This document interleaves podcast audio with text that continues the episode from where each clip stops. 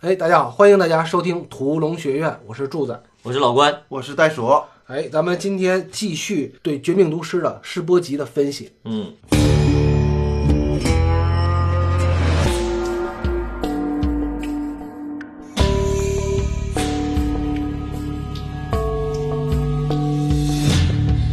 呃，上一集啊，咱们说到了老白在经历了非常不容易的一天之后，比如说在学校里边被学生欺负，嗯，然后到了洗车店，他又被老板欺负，嗯，然后又被两个有钱的学生嘲笑，开着百十来万的那个豪车的学生嘲笑，然后在回家的路上又跟自己的那个汽车的抽屉较劲，嗯，回到家，哎，这时候就进了一场大戏，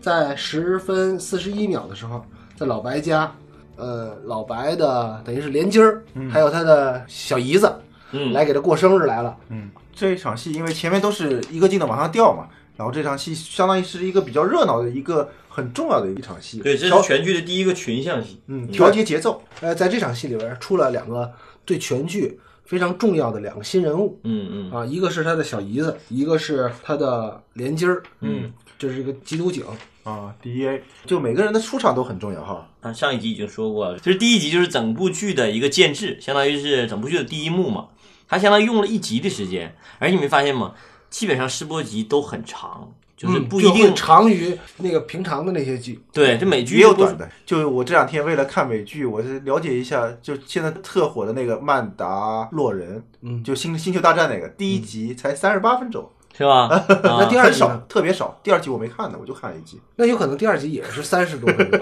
啊，有可能是个短剧，但是往往你看美剧的这个播出形式就很有意思，它决定了不一定非得按照每一集都是按照标准时长。对就是中国电视剧是往往都是的标准时长四十分钟啊内容，但是有的时候美剧就是往往第一集可能就会六十分钟，就是标准的网剧可能也会有差别，因为原来电视台播出嘛，嗯它受到一个时长的那个排播的要求，但网剧就不影响了这一块儿。其实这个你要这么说的话，在这个时长方面，中国这边的更卡的更死，更标准化一点。对对对，但是恰恰是因为这个标准化，就是决定了很多戏的那个在看的逻辑上，或者是内部单集的这个剧作逻辑上就没有那么精巧。但是他们这个就是，你就这一集的剧作任务都得完成，我才这一天结束。对，不像咱们这，咱们那是到了点儿了， 结就结束。看看表，咔吧看表，看表，看表，不看剧，不看情节，不看看内情容。节，就看表，到点儿完事儿。嗯啊，嗯嗯这个还要再说一下什么呢？美剧的第一集，就嗯不光是试播集啊，就是美剧所有的第一集，它整个用一集的时间在建制。嗯这个呢是要长于在电影当中的结构的，嗯，因为电影的第一幕，嗯，它是一般是建制啊，然后介绍人物啊，对然后介绍整个世界观的这个作用。哎，那它会在时长上或者在比例上，其实是要短于电视剧的。对，电视剧基本上一集戏建制一个戏已经算是标准的了，但是电影的话，基本上超不过四十五分钟就得把这个事儿建建制起来。你看两个小时也就是四十五分钟，有这么长吗？我还以为电影的建制都是在二十分钟、十不一定不不一不定，不标准标准九十分钟就是半小时，哦，但是如果要是两个半小时左右的，就是在四十五分钟，不会一般不会超过五十分钟，反正嗯，很多剧本都卡得非常死，尤其看那个就是九十分钟的戏啊，嗯在三十一、三十二、三十三，不会超过三十三，基本上建制都完成了，嗯嗯第一幕就完成了。嗯嗯但是这个试播集的第一集，它是作为整个剧的第一幕，但其实是跟电影的第一幕还是有区别的。嗯为什么这么说呢？因为作为电视剧的首集，它是完整的一个剧作结构，它完整的是一个四幕剧或者一个三幕剧，嗯对吧？它还是一个有一个完整的剧作结构的嗯，然后用这个完整的剧作结构，哎，去做一个开场。在这个当中，其实人物也是有弧线的，嗯那么现在我们到了第十分钟，老白过生日这场戏，其实这个弧线就开始往上走了，嗯这个人物就开始转变，因为他一开始特别衰嘛，是一个非常平或者是相对低落的嗯剧情和情绪都是低落的。嗯，那么在过生日这场戏，情绪上扬了，其实情节也在上扬，因为在这场戏里边会起到一个重大的剧作作用，就是老白知道贩毒或者制毒，嗯，非常赚钱，嗯但这个人物也没有往上走，对，情绪情没绪有是往上走的，嗯但人物的那个性格或者他的那个心境是没有往上走的。而且这场群像戏有一个很有意思的一点，就是这场戏这个视听也是经过很考究的处理的。啊，嗯啊、因为之前咱们上一集柱子讲到那个，包括前面那个小蝎子 teaser，包括整个前面开场都是很看起来拍的很随意，没有什么太特别的处理。但这场戏咱们认真拉一下就可以看出来，他是整个戏的核心人物，嗯，但是他把他拍到很边缘。对嗯这场戏的视听处理非常有意思。他是不论是在视听上处理，还是在这个整个的这个戏的调度，因为群像戏啊，群戏确实不好拍，嗯嗯就是你很难抓住重点。嗯，他在调度上也有很巧妙的地嗯方。嗯来，咱们现在进到这个戏里边，然后跟大家聊一下。嗯然后老白回到家，然后家里人给了他一个惊喜，因为老白以为过生日早上那已经边过完了鸡那边鸡刨豆腐跟那个熏豆皮儿就已经过完了呢。嗯嗯其实不是，他回到家之后，他老婆跟他小姨子跟他妹夫给给他准备了一个小型的生日 party。嗯，咱说下一个人物的登场就是这个小姨子的登场。我为什么说美剧里头的人物建制里头很难的一点，或者是很好的一点，咱们中国戏里头很难做到这个，就是每一个人都带有人格化的那个登场，每个人的登场都是经过精心处理的。咱们看上一集 s k y l e r 和那个他儿子的登场是在什么？是在一场早餐的那那个那个登场，对，带有他人格特征，比如说一个普通的一个家庭主妇，然后对自己的生活有点不太满意的这么一个人物吧。然后再有一个就是那个他儿子，然后紧接着这个人物就是他一个妹妹，你要听到他妹妹这儿，嗯应该说一个什么呢？在《绝命毒师》这个剧里边，嗯，所有的人物都是由颜色来构成嗯的。这个可以提一下，老白就是白色，嗯但是老白穿的衣服呢，大概以灰绿色为主。呃 s k y l e r 也就是这空姐，嗯她从名字就知道她是蓝色的。嗯然后这个小姨子其实是紫色的，是非常富贵。嗯嗯在汉克，嗯是一个橘红色的一个装束，基本上它好多衣服的颜色啊，都是跟橘色或者褐色相就关。每个人的服装啊都是有他自己独特特征的。对对对对对，我就还还说到每个人物的，就是登场的这种人格化哈。嗯，你看沃尔特就是这个老白的这个人物登场，观众印象很深刻，光个膀子，穿个小三角裤衩，嗯，就这个人物就登场了，一个窘迫的一个中年男人，一个油腻猥琐男哈。对，这个登场就带有人格特征的。然后那个斯凯尔出来的时候是拿了一个素培根，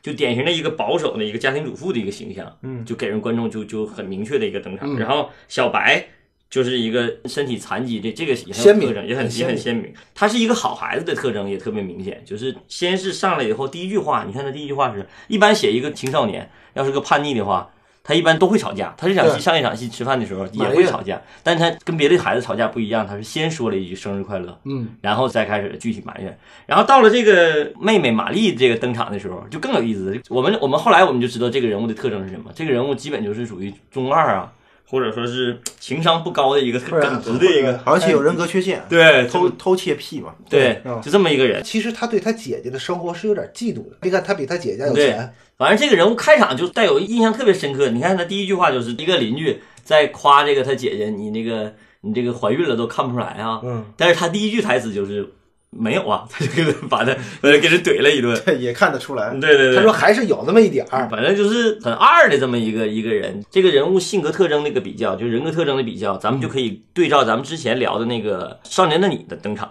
嗯，你就会发现为什么说柱子说那个《少年的你》从人物来讲，从虚作来讲是有问题的呢？我们在说，就这个人物的特征、个性和他的行动是不统一的。对、那个他想达到的那个人物的性格和他设计的人物的动作是不统一的。对，是不统一的。比如说那个周冬雨那个人物的登场，如果要是他真能在那么好多人的面前去给那个死去的小女孩盖一身衣服，他如果能做出这个行动，他就不可能，或者是不太让观众相信他会被霸凌。对对，被一个低端的霸凌团体来霸凌。，对，就是说明他的这个人物的行动线和这个人物的你要表达的性格特征，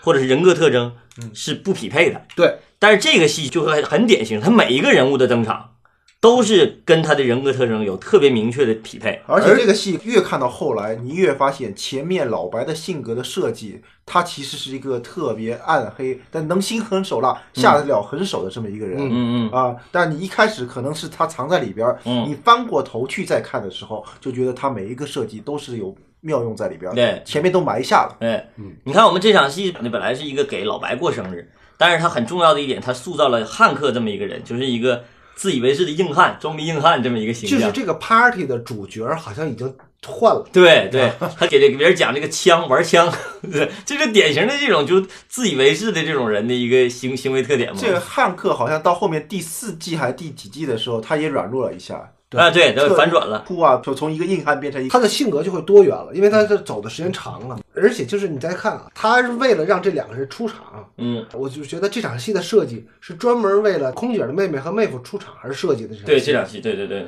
场，首先是让他一个不通情理的妹妹嗯出场了，嗯，然后再有一个呢，就是特别装逼抢了主角光环的嗯妹夫也登场了。对，其实他这个妹妹和妹夫的性格的设置，就人物的塑造，嗯他是截取了完全不同于呃老白和空姐这两口子的性格的另外一个侧面，对对对，对吧？老白低调沉稳严谨，嗯但他的妹夫呢，就是一个显然就是性格比较张扬，嗯然后觉得自己特牛逼，嗯比较假大空那么一个人。嗯然后他妹妹呢，这显然是一个比较小心眼儿、嫉妒心强，嗯然后呢什么事儿都爱提点反对意见的那种人。嗯，对对对对对，可能也是从小被他姐姐惯的嘛。嗯，他他姐姐对他的那所有怼人都是习以为常，会比替他圆场的。对，嗯还有就是说，最好的就是这一场戏啊，它还有几个剧作作用嘛。还有一个剧作作用就是，首先就提出了汉克的这个职业 DA，就是缉毒警。缉毒警察，通过他的工作性质，然后电视画面上出现了对这个汉克的采访，嗯老白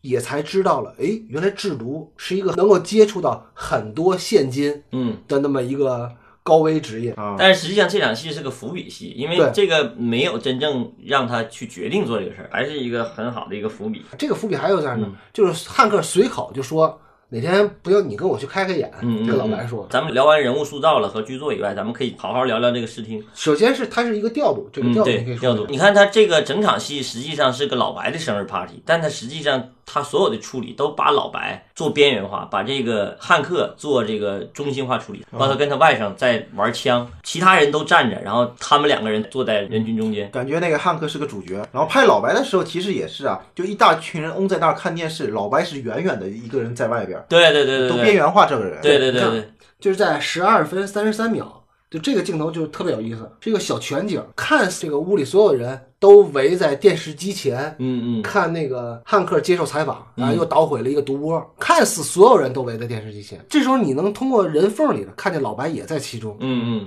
但是其实马上下一个镜头就是一个反打，反打老白的中景，嗯后景才是那些电视机前的人群。嗯通过这个镜头才知道，哦，老白其实离这些人很远，嗯，对，是在房间的另外一个角落。然后到了呃十二分五十五秒，哎，老白这时候听到电视画面里头他要钱啊什么的，这个时候老白才刚挤进了人群。嗯这时候电视画面是什么呢？就是一捆儿一捆儿的钞票。老白问这是多少钱？这个信息点很重要。他妹夫汉克说嗯这是七十万，嗯而且在这里边儿，他妹夫也随意邀请了他，说：“哎，我们下回办案的时候，你可以跟着我看看，你开开眼，长长见识。”其实所以他他这个邀请就感觉这个人物就很有特征，就很装逼，就就特别自以为是。对自以为是，他因为他看不起他姐夫，嗯姐夫没用嘛，弟弟带你开开眼。对，带你装逼带你飞嘛。对，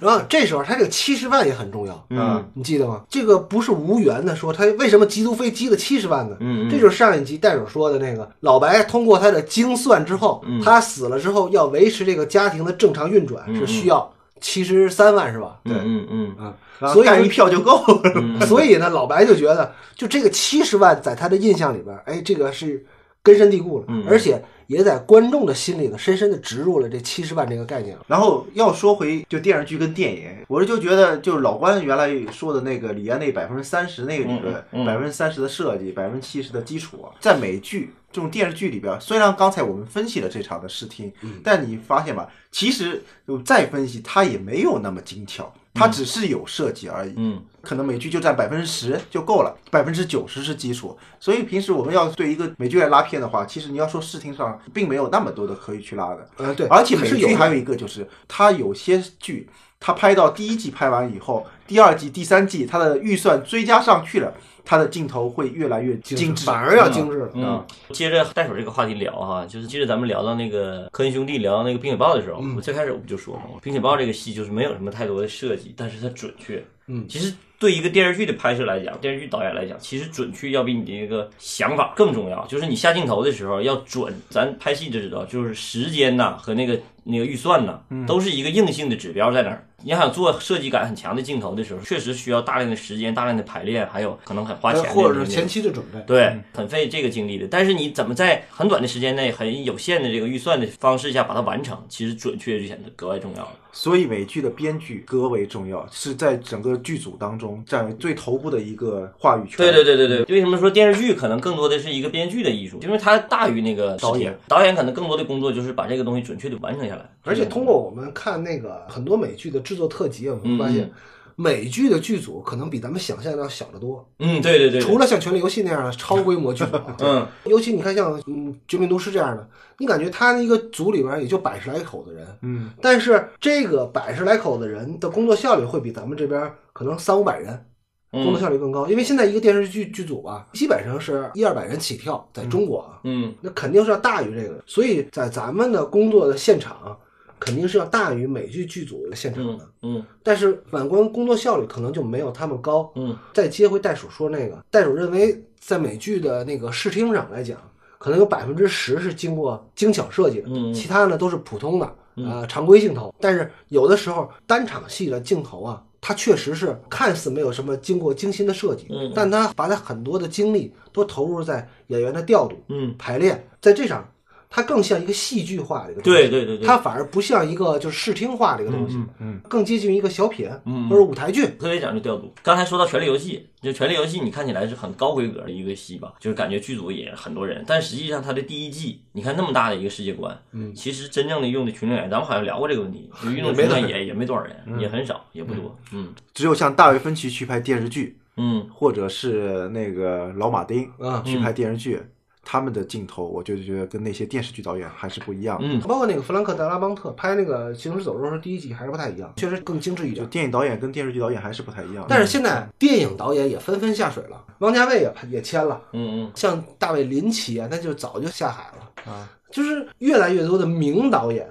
都下海去拍电视剧嗯了，嗯嗯，而且电视剧更易于他们展现他们的故事的空间更是多是大是，时间更长，然后他能说的更多，而不是说一个戏剧观念，而是说一个生活对生活常态。但是美剧即便是咱们看起来拍摄的都是很常规的一些镜头，但也绝不是咱们现在这种拍法，就是远全中近特各来一遍，然后到时候回头在剪辑台上剪，肯定不是这样的。极少有全景拍一遍，然后咔中景再来一个，然后近景来，谁都会拍这种拍法，肯定也不是。对，其实还是根据他戏剧化的调度走的。嗯为嗯啥他们得那个奖叫抓马呢？嗯他们得那奖不是那个 TV 秀什么的，不不是那玩意儿，叫抓马。嗯这不也不叫 movie，嗯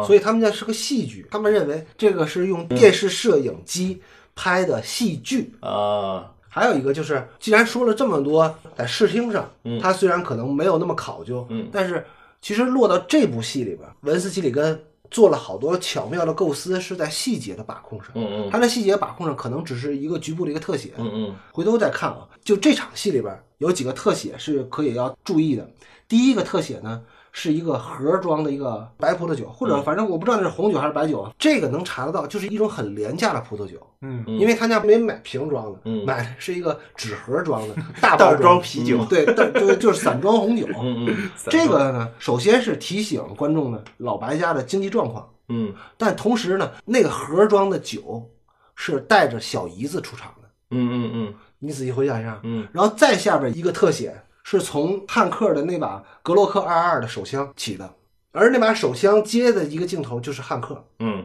所以说会给观众一个心理暗示，嗯嗯这就是两个人物的代表，嗯嗯就是符号化的加强的观念，嗯他找的这个点也非常准，嗯，至少在电视剧这个叙事领域，嗯，我觉得人物甚至大于情感啊，大于情节，更是大于情怀了。嗯所以说电视剧的第一任务不是讲故事，是塑造人物。你会发现特别明显，嗯，就是有的故事你就感觉嗯没往前推进呢、就感觉不不往前走啊。甚至说这个戏里最经典的一个打苍蝇这个戏，就完全一集没讲一故事集啥啥故事都没讲。但是在塑造人物，他用了一集戏来讲这个人物内心，我操！所以说，你看他所有的处理，视听处理也好，剧作处理也好，他都不遗余力的在塑造人物，对，而且是嗯连主角带配角一起塑造，对，一起塑造，所以你看，这话说回来啊，《绝命毒师》其实是一种非常传统的美剧结构，嗯，它只是做的比其他的剧更扎实，嗯而已。但它并不是说它有一个创新的形式，比如嗯像最近比较热播的《致命女人啊对什么的，它有一个特别创新的形式，不是，嗯，它只是说比别的做的更扎实，做的更好嗯而已。所以呢，我就觉得它这种剧作方式更类似于咱们现在流行的网文儿，就是成长型的，尤其是那种成长型的网文，嗯，就是一个小白，然后通过一系列成长变成一个大牛，嗯对吧？不论是你去挖坟啊，或者你修仙啊，反正你是通过一个什么东西，嗯哎，你是在都市里修仙也好啊，你去山洞里修仙也好，它是一个成长的，嗯大家根本就记不住每段什么故事，但是大家能记得住他的成长。嗯，他一开始是什么样的人，他后来变成什么样，嗯然后他到最后又成长成另外一种类型，嗯他就一直在追着人物走。嗯所以呢，美剧其实是一个更类似于陪伴、伴随型的。嗯你要说类比中国的传统艺术，那就是评书。中国是有一类评书就是讲人物成长的，嗯比如说最简单的像《佟林传》，嗯对吧？就像是那个单田芳老师自己编的那个《乱世枭雄》，嗯嗯他都是讲一个人物的成长。嗯嗯这个人物从一个呃小瘪三，嗯嗯然后变成一个侠客，嗯然后变成一个剑仙，然后他再串起来整个故事，嗯所以它的伴随效果更好嗯，。就是说中国四大名著四种写作的类型，嗯，电视剧更适合就是那个《水浒传》嘛，《水浒传》的写法就特别适合电视剧的写法，嗯，而且是都是 P O A 视角的，对，并不会根据人物走，人物一点点成长，而你后边具体发生什么事儿不是那么重要。对，而且大家也记不住你所有它发生的什么事儿，哎，只是记住几个关键节点，然后过三五集出一个大事儿，过三五集出一个大事儿，嗯嗯嗯嗯，然后再根据那个事儿的余音绕梁，绕绕绕绕绕，然后又产生一个新的事件，慢慢再成长。嗯这还是就是说，因为你的那个载体不一样，嗯所以呢，你的创作手法也会有区别。嗯，然后这场宴会结束也挺好，就是结束在那个一个垃圾堆里，垃圾桶嗯垃圾桶，啊，十三分三十一秒，老白家外边有一个垃圾桶，然后这些生日庆典的东西都被扔在垃圾桶里边。嗯嗯。就生活还要继续，热闹只是一时一会儿的事儿。嗯，对他这个时间过渡这一块儿，其实处理的也挺有意思的。这个印象我对时间过渡，我就感觉最高级一个过渡是李安的那个喜宴，咱以后以后聊聊喜宴的时候有一有一段你，又瞎许愿， 不，我还可以聊一聊一个。那你就有一场戏的时间过渡，他做的特别好，就是他问那个哥们儿，哎，你这个做这个雕花来不来得及？你知道吗？他说我这个还得做半个小时呢。他说半个小时以后宴会才开始呢，不着急。然后紧接着下一场戏就把那雕花拿到宴会上，用这一个点马上把时间咵就过半去个了小时过去了，对对对，半个小时过去了，好多这种小处理啊，看起来都是很随意拍出来的，但是一定都是导演或者是编剧精心设计出来的。包括下一场那个空姐儿在床上给老白打飞机，嗯，然后那两分钟也很重要。对对对对对，就是有的时候你看似这个特别精巧的设计啊嗯，并不一定很复杂。他这个镜头肯定是跟第一场戏的第一个镜头嗯在同一天拍的，嗯嗯，对不对？对因为你对就把机器支那儿了嘛，对然后只不过是把那垃圾桶里头装上点生日聚会用品。 对对。对，但是它是这个经过你非常巧妙的构思之后，并不一定很复杂。嗯嗯东西，然后你即便是一个镜头，它在剧本里头肯定也是一场戏，因为它是一个另一个场景嘛，它是一场戏一定是有剧作任务的。而且还有就是给你一种很苍凉的感觉。嗯对对对对对，对说实话对对，哎呀，五十岁的生日就这么过了，而且过生日这些东西就被扔在垃圾桶里了，嗯嗯就那种人到中年的凄凉感。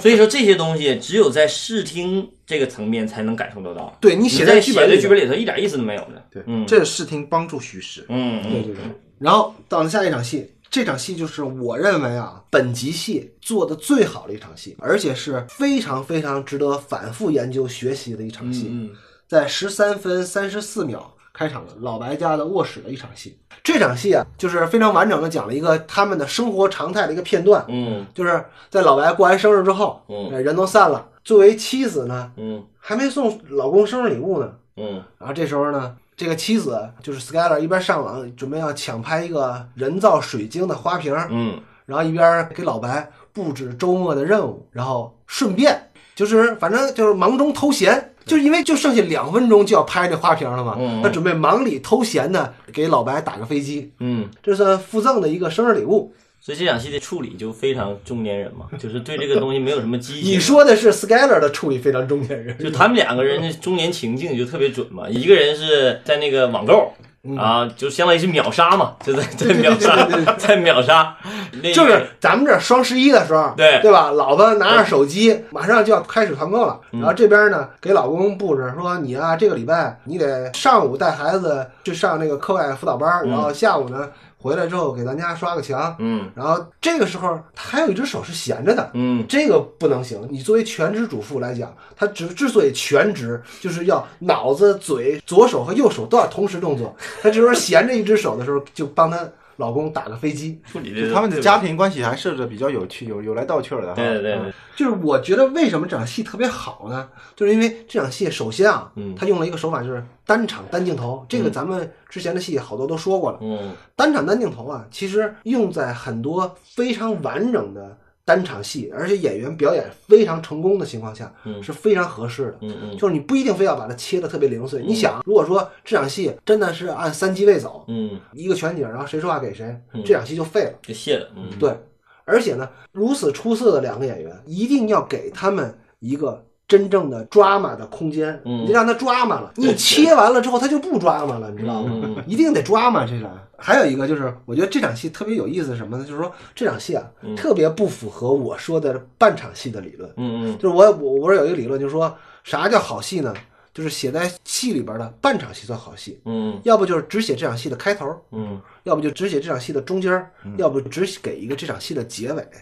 但是这场戏偏偏不是，它是一个非常完整的一场戏，有起承转合的一场戏。而且呢，这场戏它把人物的处境、人物的动作和人物的外部感受这三个方面都放在一条线上了。嗯就这个非常难融合。我举个例子来说啊，什么叫人物的处境、人物的动作和人物的外部感受，对吧？比如说袋鼠吧，刚被老板给辞退了，嗯然后在回来的路上摔了一跤，嗯然后又回到家又被老婆臭骂了一顿。嗯那这个他这三个层次就全都在一条线上。嗯没有掰开是加重，而不是给它多维度。嗯对，这就不是戏剧的叠加，这就是没有分清层次。就是这么说吧，你说你吃汉堡去，嗯它必须这汉堡是一层面包，一层芝士，嗯，然后一层那个肉肉饼，被用在什么地方？开篇老白的那些就是在一条线上，他不停的遇错，然后不停的被欺负。我说的是单场戏，你说的还是几场戏？你看这汉堡必须得分三层，嗯嗯才行。如果你啪一屁股给它做成鸡刨豆腐了，嗯那就废了，你吃的就不是汉堡了。虽然东西还是那些东西，但那些东西都变成鸡刨豆腐了。你就这么说吧，给你色香味俱全的一盘菜给你端上来了，比如说给你弄一个地三鲜，嗯对吧？跟你把地三鲜给打成糊，然后再让你吃，那就不一样。你所以我就说嘛，就是你把汉堡弄成鸡刨豆腐，揉碎了给观众吃，观众肯定不爱吃。嗯，所以你还是应该把这个一场戏里的几个层次一定要给它掰开它了。是很高级的。为什么说对编剧来讲，你很多人都说哎编剧是挺简单，你把这事儿说明白就拉倒了，就就完事儿了。其实并不是的，其实这分些为东低西。阶、高阶。对这个东西，就是明显的感觉就是高级的，就高阶编剧才能写出来的这种戏。就这一场戏，这一集戏就应该给得奖。嗯，真的，我很少能看见呃有这样的戏。而且这场戏最高级的一点还不单纯的在这一场戏，而且后边还有一场同样的比较和对照的一场戏，对对对对这个更厉害了。就是这一集的最后一场，那个对高潮戏就是最高潮潮，戏，就是那个老白回来以后跟 Skyler 做爱的一场戏吧。嗯后入，这是一个强权，就是如果是什么那个电影解读啊，就应该说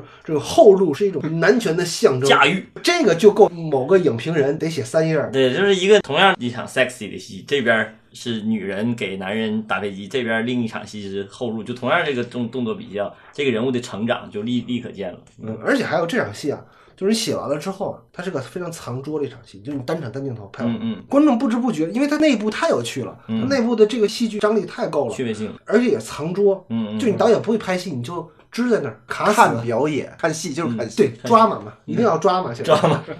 到了十六分零七秒的时候，因为上一场戏是老白被妻子打飞机之后，因为没有打出来，嗯，所以就憋住了，老白的身体就不好了。下一场你就这是才太影评人了。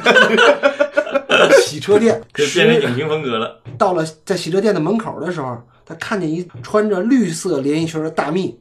然后这时候老白就恍惚了，突然一下就倒下了，嗯而且他倒下的时候就是那种凄凉感，就是没有人看到，嗯只是蒸腾起来一股热气。嗯我感觉啊，这场戏算一个有点超现实的段落。嗯为啥呢？咱们想想，老白经常穿啥衣服？他穿绿色的衣服，他所以他看见一个穿着绿色连衣裙的一个大蜜，而且你要结合到上一场是被打飞机不爽的情况下，把自己憋出毛病来了，嗯，然后倒下了。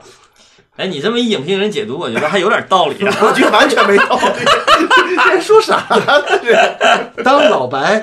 那个倒在前景地上湿漉漉的地面上的时候嗯，有一种莫名的荒诞和超现实的感觉。这一场我觉得只是拍的比较凄凉，这种感觉出来就对了，没完全没有你说的那些。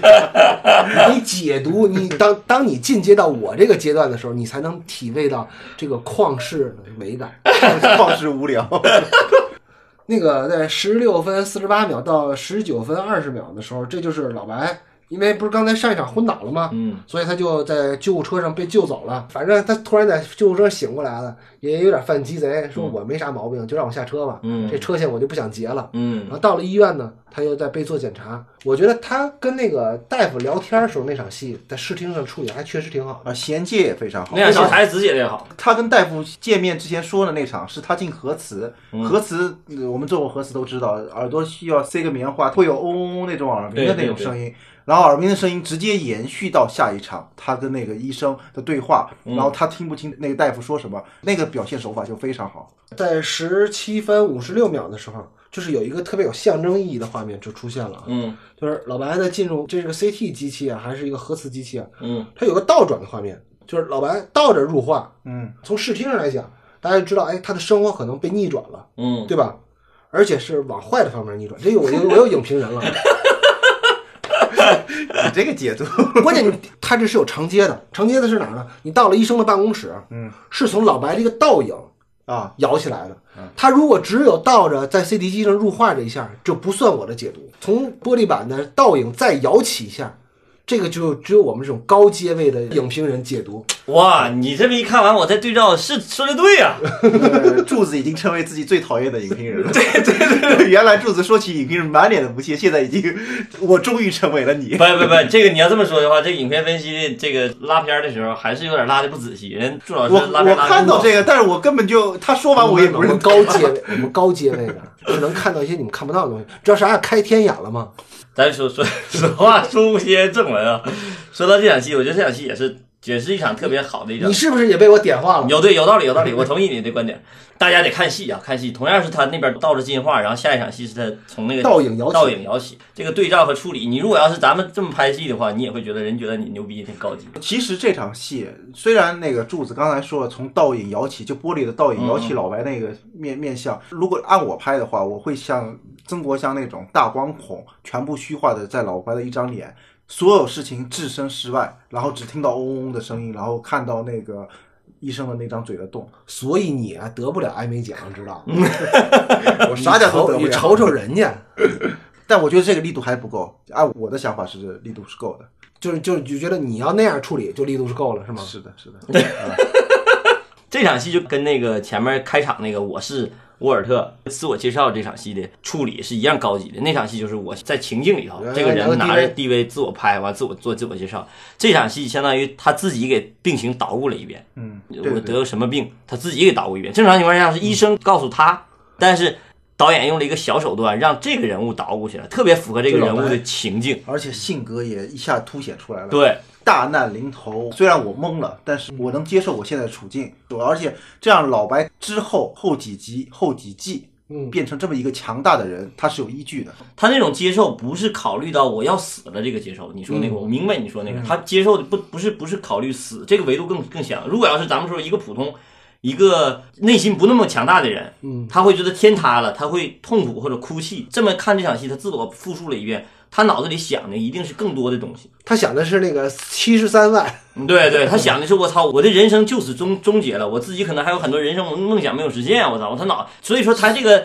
自我复述这一点就更增加了这个维度。我就觉得这里边他自己把病情复述出来，对他的人物的性格的设置非常好。对呀、这为什么这个写戏的时候写到他那个医生身上那个芥末汁儿呢？嗯，你再通过你的影评人思路去给他分析一下。我估计他分析不出来了。我跟你说啊， 我刚喝了一口水，我这润润嗓子，在一个白色的白大褂上嗯出现了一个黄色的污渍，嗯那你认为这个白色代表什么？老白，嗯，这个黄色代表什么呢？污点。其实我我我当时看，其实我当时看到这场戏的时候，我就有这个感受。虽然说不一定是那个是污点嘛，但是我就感觉他就相当于他的人生，他的人生应该是洁白或者是一个很光明的一个人生，就特别符合，就是很不得志完，但是自己又很有理想。自负，啊，这一个人就是特别像这个映照。我他妈的本来可以得诺贝尔奖的一个人，当了中学老师不说，还被人欺负，得癌症了要死了，这就就这么拉倒了。关键是我跟你说啊，嗯你要真要说比喻的话，我真是觉得老白就是那个黄色的污渍，嗯他认为他自己是个污渍，你想想，就是那种感觉，就是凄凉和荒诞的感觉嗯都加在一起。他他说的，你说的凄凉跟荒诞，我觉得认同的。但是还有一个导演是，你即使不是在这儿找一个屋子，也是在给这场戏找一个戏剧张力，找一种荒诞性。我是觉得找一种荒诞性在里边。哎对，咱们就这个话题可以延展一下，咱们关于影评和分析的区别，挺好，挺有意思的，我觉得。你看啊，我是影评，对哎对对，你是一个听众朋友们，咱们可以在一起探讨这个问题啊。所谓的影评是什么？影评就是更多的可能是对一个故事的一个非专业的人是一个看法和别对看了专业的和自我映照， 你知道吗？就是我看到这个东西啊，我看到更多的东西，我对同样的东西我解读，这也是有快感。如果你要是解读出这个东西的话，你自我解读其实也是有快感的。但是把它分析出来的目的不是为了做这种所谓的映照啊，或者是所谓的比喻比喻啊，或者是象征啊，这些东西实际上对创作者来讲是要有这个意识。你但如是果是能其次的。对是其次，就这么说吧，是影其次影评是向内的，对嗯就是影评人在说自己，而拉片、影片分析是向外的，说的是影片，对对啊吧？是影片本所以身，我们在读书的时候，呃，基本上我见过很多这样的同学们，就是影评类对型。影评类型，就是他对这个东西的关注要大于对技术层面的关注。比如说这个为什么要后入式？嗯对，后入式代就表哎我了什么上 学的时候到现在，我其实还都有点恍惚的一点，就是我记得有一节课，不知道哪个老师说了，就拉抽屉相当于做爱。嗯， 这个东西我我到现在我都理解不了，为什么你哎，是不是是不是说那个什么呀？这个呃，阳光灿烂是说这个我吗？我忘了说哪个影片，反正这句话我听我说你嗯，你是不是傻？就你不能这么来看电影，嗯嗯。你可以这么来做人，你不能这么来看电影。不是你高阶对艺术的解读，这个东西是可以不不可以不，这个这个分两个层面，嗯，因为啊，呃，咱们大众其实接触的影评啊层，面大多数是低阶影评。嗯嗯，对对，低阶影评呢是什么呢？他不分析影片，他只把影片的故事拿出来，嗯嗯，给你讲这个影片的故事讲了一个什么东西。低阶的影评都不会给你分析某一个镜头代表了什么东西啊。嗯，就比如说大家对小丑的好多评论，其实我们包括小丑那期节目，我们并不是说对这个戏的那个价值观呢，那个是我们后来表现出很多愤怒，可能感让感觉是价值观，但是我们觉得对影片本身技术手法也不认同，也不认同，就是他的更多活儿不行。对对对，是技术手法的分析和判断。其实我们更多的是想要做到把这个技术手法跟大家做一个分享。对，做一个交流。其实啊我就是们但是当我们看到有些导演是这么处理，而且处理的很精确、很高级的时候，我们当然会拍大腿。我们觉得我操，人家做的确实是很牛逼，不管是人家是不是这么想的，但是我认为这个编剧和导演有意识这么做了，而且做的很准，你当然得赞美人家。所以啊，确实人家做的其实其实就是影评分两个层次， 咱们基本上普罗大众能够接触到的影评，百分之九十九都是低阶影评，嗯嗯真正好的影评都在特别学术的期刊里边，嗯就不是说你想深入研究，嗯，呃，你基本上是挖掘不到，不是不是你看不到，是你挖掘不到，都是是挖掘的东西。嗯嗯真正的是有高阶影评的，我绝对承认。而且那些人，他们的身份不是社会学家就是心理学家，嗯呃，是的，他们就纯粹是学者，嗯嗯而不是影评人。嗯嗯影评人做的影评，说实话，百分之九十九都是为了卖自己的身价的，嗯嗯，对吧？你成为牛牛逼影评人，然后你给谁谁写个影评，你值十万块钱，别人给你钱，然后你就干活儿就完了，就是是这个意思。高阶的影评啊，嗯嗯。是有美学意义、社会学意义、哲学意义的讨论，这个我是赞成的。嗯嗯但是这个并不属于普罗大众能够接受到范围之内，因为这个都是在学术当中的。嗯嗯嗯呃，因为很多人，你如果不去写论文，嗯或者说你不是说你要去去搞一个什么学术项目，嗯你几乎接触不到。嗯嗯嗯然后另外呢，你要做影片分析，更类似于什么呢？就我们仨，就更像三个木匠嗯去聊一个明代的家具是咋做的。嗯嗯，对，但是普罗大众的影评人呢，更像那些拍卖行的那个介绍人，嗯嗯，他说这个这把明代的椅子有多值钱，要讲故事，嗯给你讲一个故事，嗯嗯说它咋就那么值钱？那我们仨可能聊的更多的是，哎，到底当时的工匠是怎么想的，会把成做成这样？然后这个工艺到底是一个嗯他什么怎么工艺？损，怎么卯，怎么抠进去的，这对个怎就么是咱节目做到这儿播出的时候有二十多期了，嗯其实我觉得在我印象中有一期高光时刻就是第一期老关说杀人回忆那个蚂蚱那个、那嗯块儿，那个是高阶的影评，嗯柱子那些都不是啊。我是影片分析， 是个木匠。不是你说到这儿，我就特别逗，我就我脑子里在想，嗯就是是什么叫高阶呢？不，其实不管是影评也好，乐评也好，嗯就是好的嗯太少了，你几乎接触不到。嗯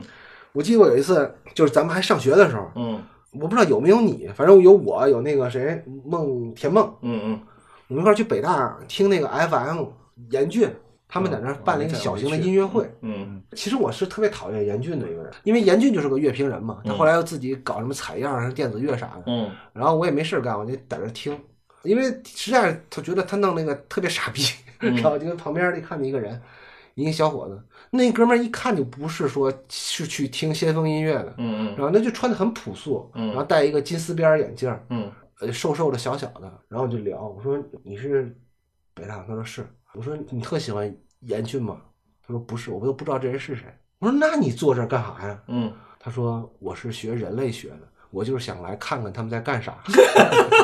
还有一个比较真正的艺术，就是所谓的真正的艺术，就是艺术这个东西特别高级的艺术，比如说一幅画，嗯或者是一个实验话剧之类这种东西，或者是行为艺术这种东西，嗯其实是这种艺术家和那个评论家是一对共生关系，对是必须得有这些评论家去给他们做解读的，然后嗯你可以他们才说，能你可以说评论家寄生在这个艺术家身上，也可以说艺术家其实小艺术家是寄生在大评论家身上的，对小评论家呢是寄生在大艺术家身上，对啊，都所是以寄生所的。以艺术和评论本身来讲是一对共生关系。为什么说就是咱们要比如说解读那个像比干的东西，或者说是那个侯麦啊之类那些东西，你跟咱们现在解读一些，比如说现在《绝命毒师》啊，或者是那个咱们之前解读分那歧的商业片儿什么的。其实是两个评价体系，不能说那个电影就没有这个电影好，这个电影比那个好，因为它不在一个体系里评价，所以我们的评价还是按照技术层面评价的。它那种东西就没法在技术层面评价。嗯，好了，就这个话题先到此为止，然后再再再继续往后说。嗯哎，这场芥末是不是跟那场打苍蝇也差不多，是一个意思？对对嗯对，就这看来还没有结束。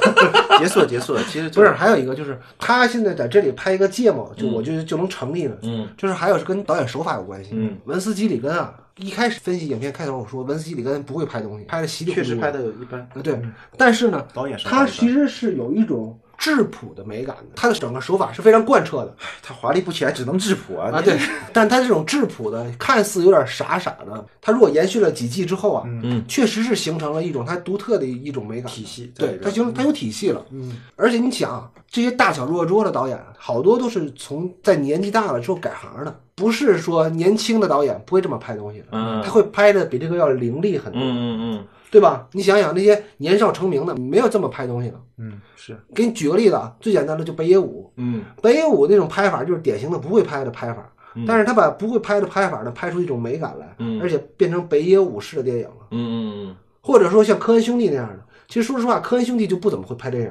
就是你你科恩兄弟的活儿，俩加一块儿都不如芬奇一个人的活儿好。但是呢，他坚持下来了。那个马雅可夫斯基咋说来着？马雅可夫斯基说，呃人要选择一种生活，并且有勇气坚持下去，嗯嗯对吧？他们就臭不要脸的坚持下来了，然后就成了。这就是我跟柱子的另外一个区别。我比较喜欢贾樟柯导演， 嗯对，柱子就特别讨厌贾樟柯导演。虽然我承认贾樟柯是在某一个阶段鸡贼，他可能鸡贼是骨子里的东西啊，在某一个阶段他显现出来了，嗯但是他能及时回纠自己。嗯在二十四城记之后，嗯呃，出现了一个海上传奇。海上传奇之后，他又回归的稍微商业，跟之前的自己区隔开来，嗯但是还是在那个体系里边，我就觉得贾樟柯导演还是比较好的。贾樟柯我不评论，单独跳过，我就忽略他，啊我忽略他，聊一下陈导演，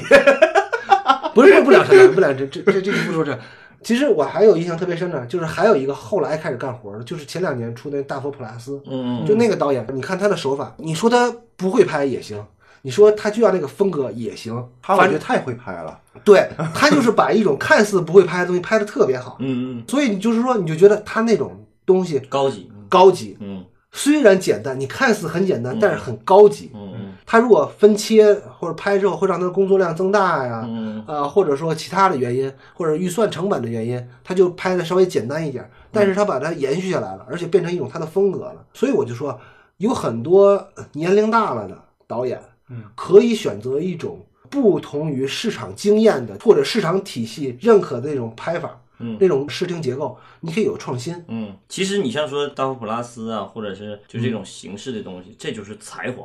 这个才华是别人学不来的。咱们现在分析这些东西是工匠，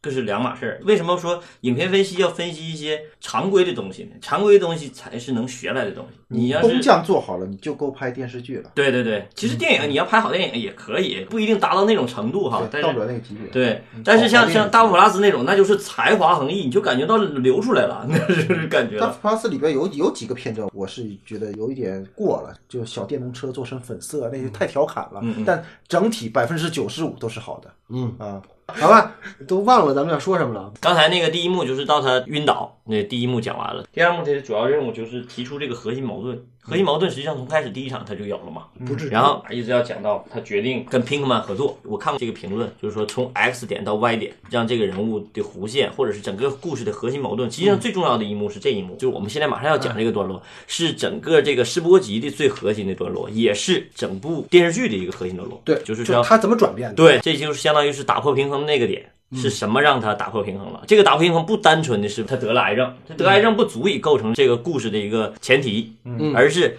他得了癌症以后，他要干什么？对他要干什么？所以这个就是呃美剧试播集的一个重要的作用。作最用重要对，后面的都还没拍，嗯，他要靠这个拍的去打动投资方，对，打动电视台嗯对来给你投钱。你要像国产电视剧，它第一集可能提不出什么东西来，嗯因为国产电视剧它不需要试播集。嗯，这个就是一个剧的缘起，嗯基本上就是这个 idea。对，就这一下，才是真正一部剧的能让人兴奋的一个点。每部剧都应该有这么一个点。前两天看一篇文章，是哪部剧是没有试播集，奈飞打破了这个模式直接来的。纸牌屋好像没有，因为啊，《纸牌屋》不用试播集，是因为它是翻拍的。纸牌屋，而且它是奈飞号称自己是能靠大数据来确定这部测算戏，测算这部戏不会有问题，嗯，就没有风是险，我觉得这都是吹牛逼的，嗯就是事后吹牛逼的。你赢了，这怎么说都有理。对啊，我算出来了，有大卫芬奇政治题材，嗯，然后有那个凯文史派西，然后这仨加一块儿够了。而且之前有一个很成功的一个欧剧英英剧剧，有英剧英剧，它是英剧改编的，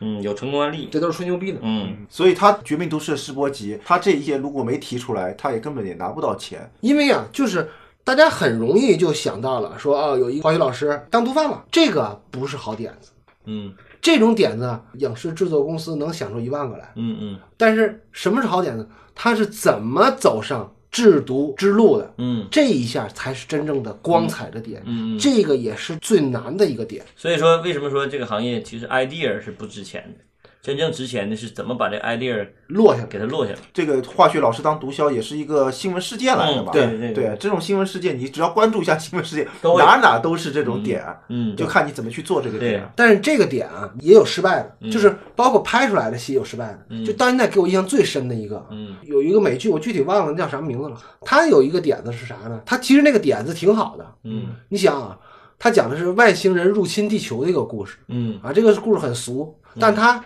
假设了这些外星人都是隐形的。嗯嗯，不，你不是你听点子，啊你听点子，这是个很好的点子。那不就《三体》 吗？不是你听这点子是不是很好，很好，嗯对不对？嗯，隐形外星人。哎，我操，好像没听说过，也没见过，嗯很好，就拍了一季就被砍了嗯。嗯，妈的，观众就是要看外星人的，你他妈的让观众看不见外星人，你是不是傻？但也不未必。这个如果要是真正想想好，我把觉它得落有实，有有也有能办法，拍有好办法对，也能，他拍好只。是没处理好。嗯嗯，就就所以说点子 idea 但不值但钱。嗯 idea 也值钱，它能帮助你拿到第一个试播集的钱。你试播集能不能拍好，嗯那才能决定你能不能拿到整但是呃第你一季回的钱来。就是，因为我看第一集的时候，我就觉得我操，大哥，我是最想看外星人啊，没有啊，嗯， 你到底让我看什么？所以试播集它必须有前面有奇观，这、嗯这个奇观其实不怎么费钱，这一部剧。啊，当然不费钱了。嗯穹顶之下、切牛，嗯是不是就费点钱？对。穹顶之下也是一个很好的直播机。就是它是个很好的点子转化来。，对对对，很好的点子转但化是的。你一看《穹顶之下》，你就知道必须烂尾这个戏。嗯，那个戏不好不好处理。 对勾的戏没有不烂尾的。嗯来来说说回片子啊，在十九分二十一秒的时候，老白从医生那儿得到了噩耗，嗯之后回家了，嗯跟他媳妇儿在餐厅里有场戏。这场戏就很简单，就是，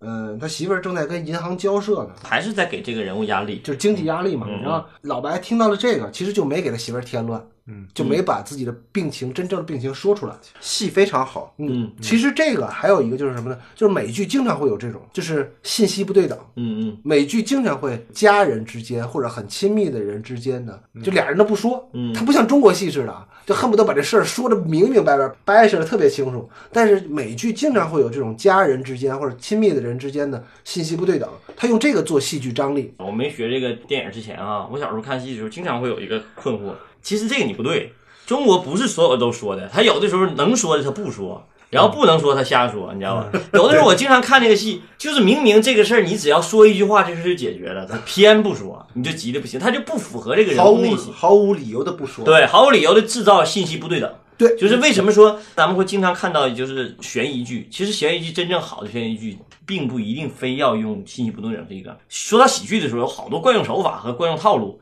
悬疑剧同样有好多惯用手法和惯用套路。嗯如果你一直都用这个惯用套路的话，做得好可以，但是你一旦要是常常这么做，不根据人物走，也白费。这个他刚才说这一堆啊，你落回这个戏来说，就是讲什么叫信息不对等呢？首先就是老白知道自己病了，嗯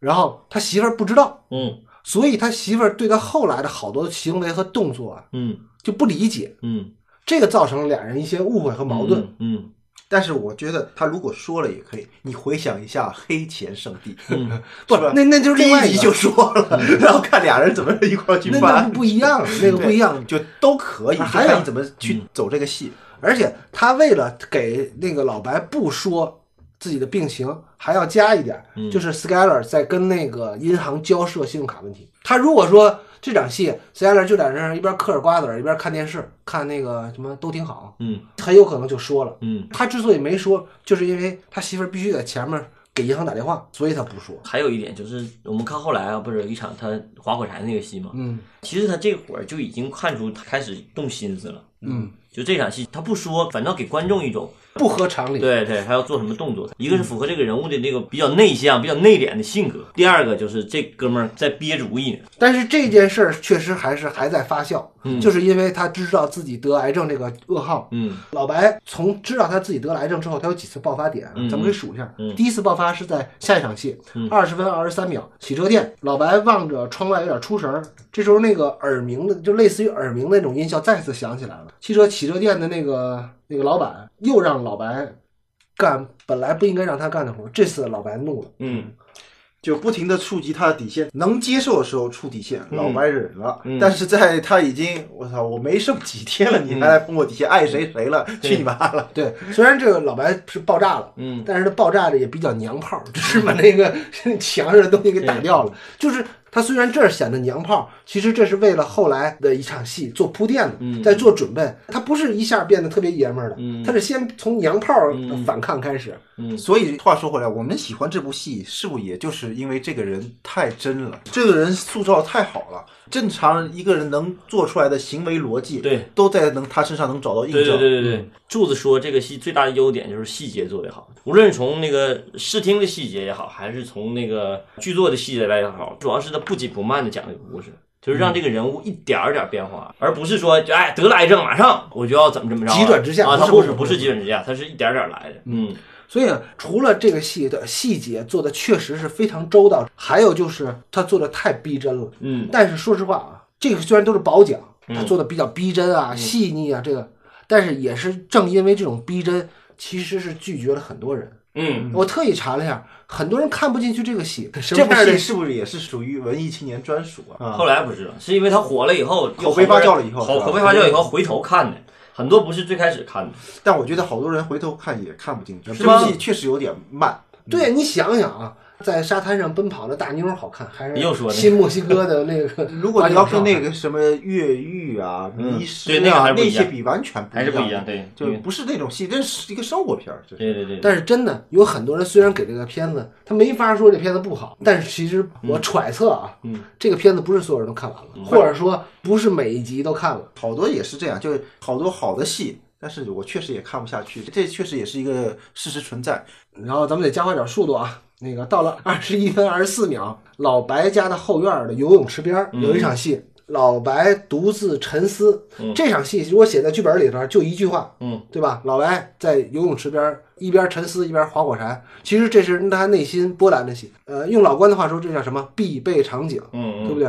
什么叫必备场景呢？就是咱们之前说的冰雪暴的灵机一动，嗯《少年的你》里边剃头的戏，对，每个人物在他的那部戏里边儿都应该有这个你的主角的一个专属空间。嗯，那个这个专属空间在《绝命毒师》里边儿，就是他们家后院永远游不了泳的这个破游泳池边儿上，因为到第二集大家知道飞机掉下来之后那块儿，嗯那个经常会有水里泡着一个粉色小熊。嗯但这种戏我倒觉得不难，必备场景你只要是去商量、开策划会来想这样的场景，其实我觉得其实都有，你想想啊都能想到咱们隶属啊，咱们说过的这几个戏，嗯这种必备场景都有谁啊？那宋康昊的女朋友家，这是他一个专属空间。嗯，哎，我说这个嗯必备场景不是这我个，我我知道我知嗯道嗯，就是说每个人他有一个这个主对角人物的空间，人物空间，嗯就是他专属的这个空专属间。空间，对，然后还有呢，摩根弗里曼的飞镖盘，嗯嗯大眼梅西的那个门廊，嗯这都属于他这个主人公的一个自己的一个空间。嗯嗯他在这种空间里边会有很多戏剧的东西要在这里处理，嗯嗯，而且经常是单人戏。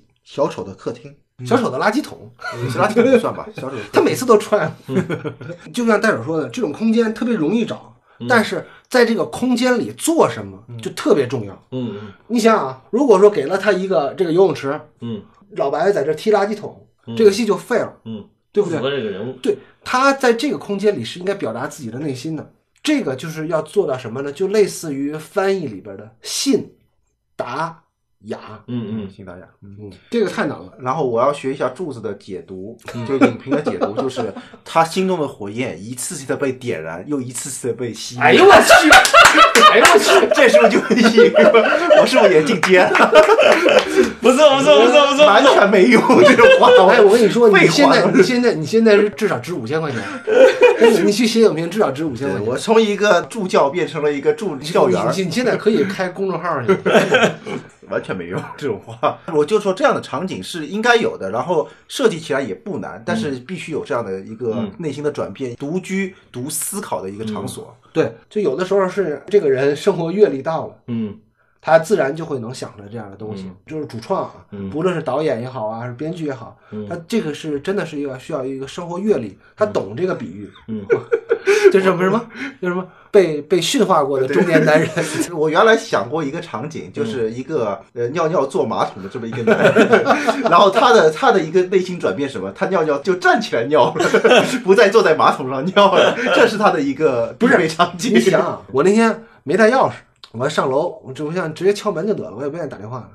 我想锻炼锻炼身体嘛，住二十一层楼，我走上去了，嗯谁他妈的没事儿干走往二十一楼上走嗯？嗯然后我从一楼走到二十一楼，我一共大概在十层楼，在楼道间里边，嗯，摆着一个小铁罐儿，烟灰缸，基本上都是奶粉罐儿嗯，做的烟灰缸。 哎，这个场景好，这好，你能听懂我在说什么意思了吧？ 有孩子的一个 中年男人，嗯他的一不个能必备在场景。不能他在家里的他抽的烟必备场景就是楼道。你仔细想一想，到了十点钟，大概孩子睡觉了，嗯然后我们那个楼是四十八层楼，啊嗯，你想在四十八层楼楼道里边，同时站着多少个中年男人在那儿抽烟？嗯，所以说啊，就是你这划一根火柴往这儿扔一根，这个 肯定是这文斯基里根经历过这种事 儿类似的事儿，他才能做出这种比喻来。嗯嗯嗯这个真的是需要阅历，嗯这个拍的是太准了。这个我觉得不难，还是上次柱子说的那个，就王瑞拍的李保田儿在车来车往的十字路口来指挥交通。他那个是高级，那个这个这个是准，啊，对对嗯对，那个是高级。嗯呃，在这场戏啊，还有一个重要的一个点，咱们都没说，嗯，就是在这个游泳池边上，老白给他的那个连襟儿汉克打了个电话，说我准备要去参观你去缉毒，这场戏还是有很重要的一个尾巴，而且还是情节点，而不单纯的是一场表达那个那个情绪的一场戏，嗯它是有情节在里头的。嗯他那会儿还没想到，嗯嗯但我觉得他已经想到那七十万了，嗯，有可能。我觉得可能也没嗯想到，他是潜意识的，没看到，但是能感受到。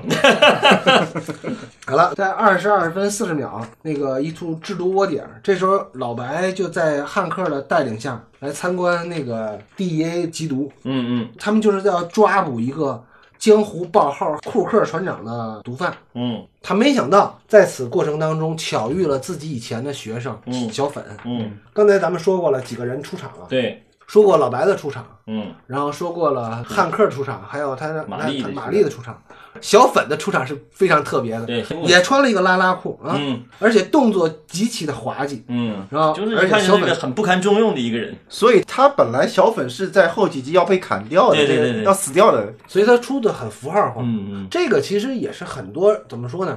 你记得那会儿我们去请教韩老师，嗯说配角儿怎么写，嗯我都忘了具体的什么了。但是我后来啊，在看戏的时候会总结出来，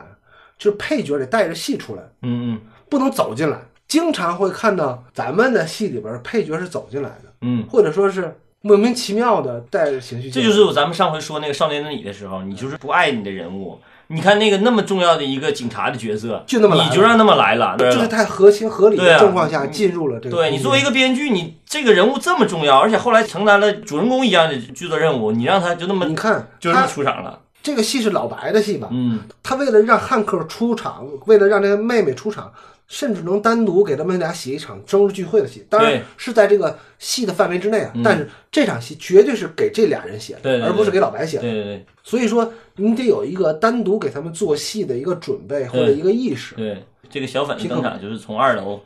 跟妓女在在睡觉的时候，然后逃跑，最逗的还是从二楼掉下来，这一边穿裤子结结实实，我 但是你这你也看出来了，就是文斯基里根不咋会拍戏， 嗯就是他把那个好多武戏都给忽略掉了， 我觉得恰到嗯好处吧。对嗯遮挡嘛。呀哦呀哦呀哦！这块儿其实节奏挺快的，这场戏完了以后，直接就进进他家了。就这场戏结尾的时候，他是看到写的船长，其实这个比喻就做的特别有意思。Captain 就是这个库克，库克船长就是典型的一个探险家。老大的这么一个比喻吧，包括这个文化，其实在中国也能听懂这个这个这个比喻。这个库克船长，就是这个 Pinkman 这个人物，不管他怎么猥琐，或者怎么胆小，或者怎么无能，但是确实是这个人物把他带上道儿了，带到了另一个领航者领航者。对对对，确实，就这个是导演的有意设计的。又是影片分析啊，不是这叫文学化解读。然后下一场戏啊，二十七分零四秒，老白来找小粉，就是因为那个小粉这时候的同伙、嗯制毒工具、钱，就都被缉毒局给给给弄走了。嗯。老白提出来要跟小粉合作，嗯一块儿制毒贩毒，而且威胁他说：“我现在搞清楚了，你就是那库克船长，嗯要不你就跟我合作，要么我就去举报你。”嗯然后这个反正小粉觉得很诧异啊，这这个老白疯了。嗯，这场戏就是整个最最核心的是两个人物走走上了一条船，上了一条船，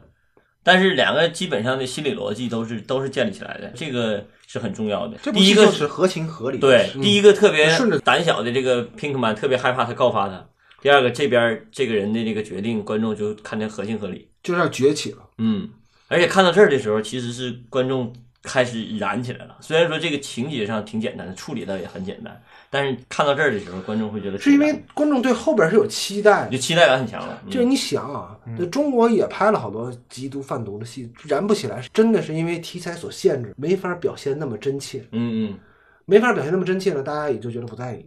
或者你表现的很假。嗯，还有一个就是就是你观众的共情感很难建立起来。这是如果要是这个犯罪题材的话，共情必须逼真，对一定要逼真。对对对但是在咱们国产剧的某些领域里边，嗯是不能做到逼真的。你没法做。你要是做一个缉毒警察，你这个共情感，只能说到中国的就是受害者有多惨，这个是能共情的。嗯但是另外一方是缺失的，嗯对吧？如果中国做缉毒啊，所以说，在国内你就别碰这个题材了，嗯是因为你写不出来，你写出来也是被骂，也好不了，中国就是家长里短，挺好的。都挺好嘛。都挺好。行，那个故事讲到了这个时候，老白和小粉两个主人公终于碰面了，走到一起了，而且达成了一一致合作，就是老白决定要制毒，让小粉去贩毒。嗯整个故事讲到这儿的时候，观众的所有的注意力就开始提起来了，开始带劲了啊。嗯，就是老白跟小粉胜利会师之后，嗯，如何绝地反击？嗯，我们下集播讲，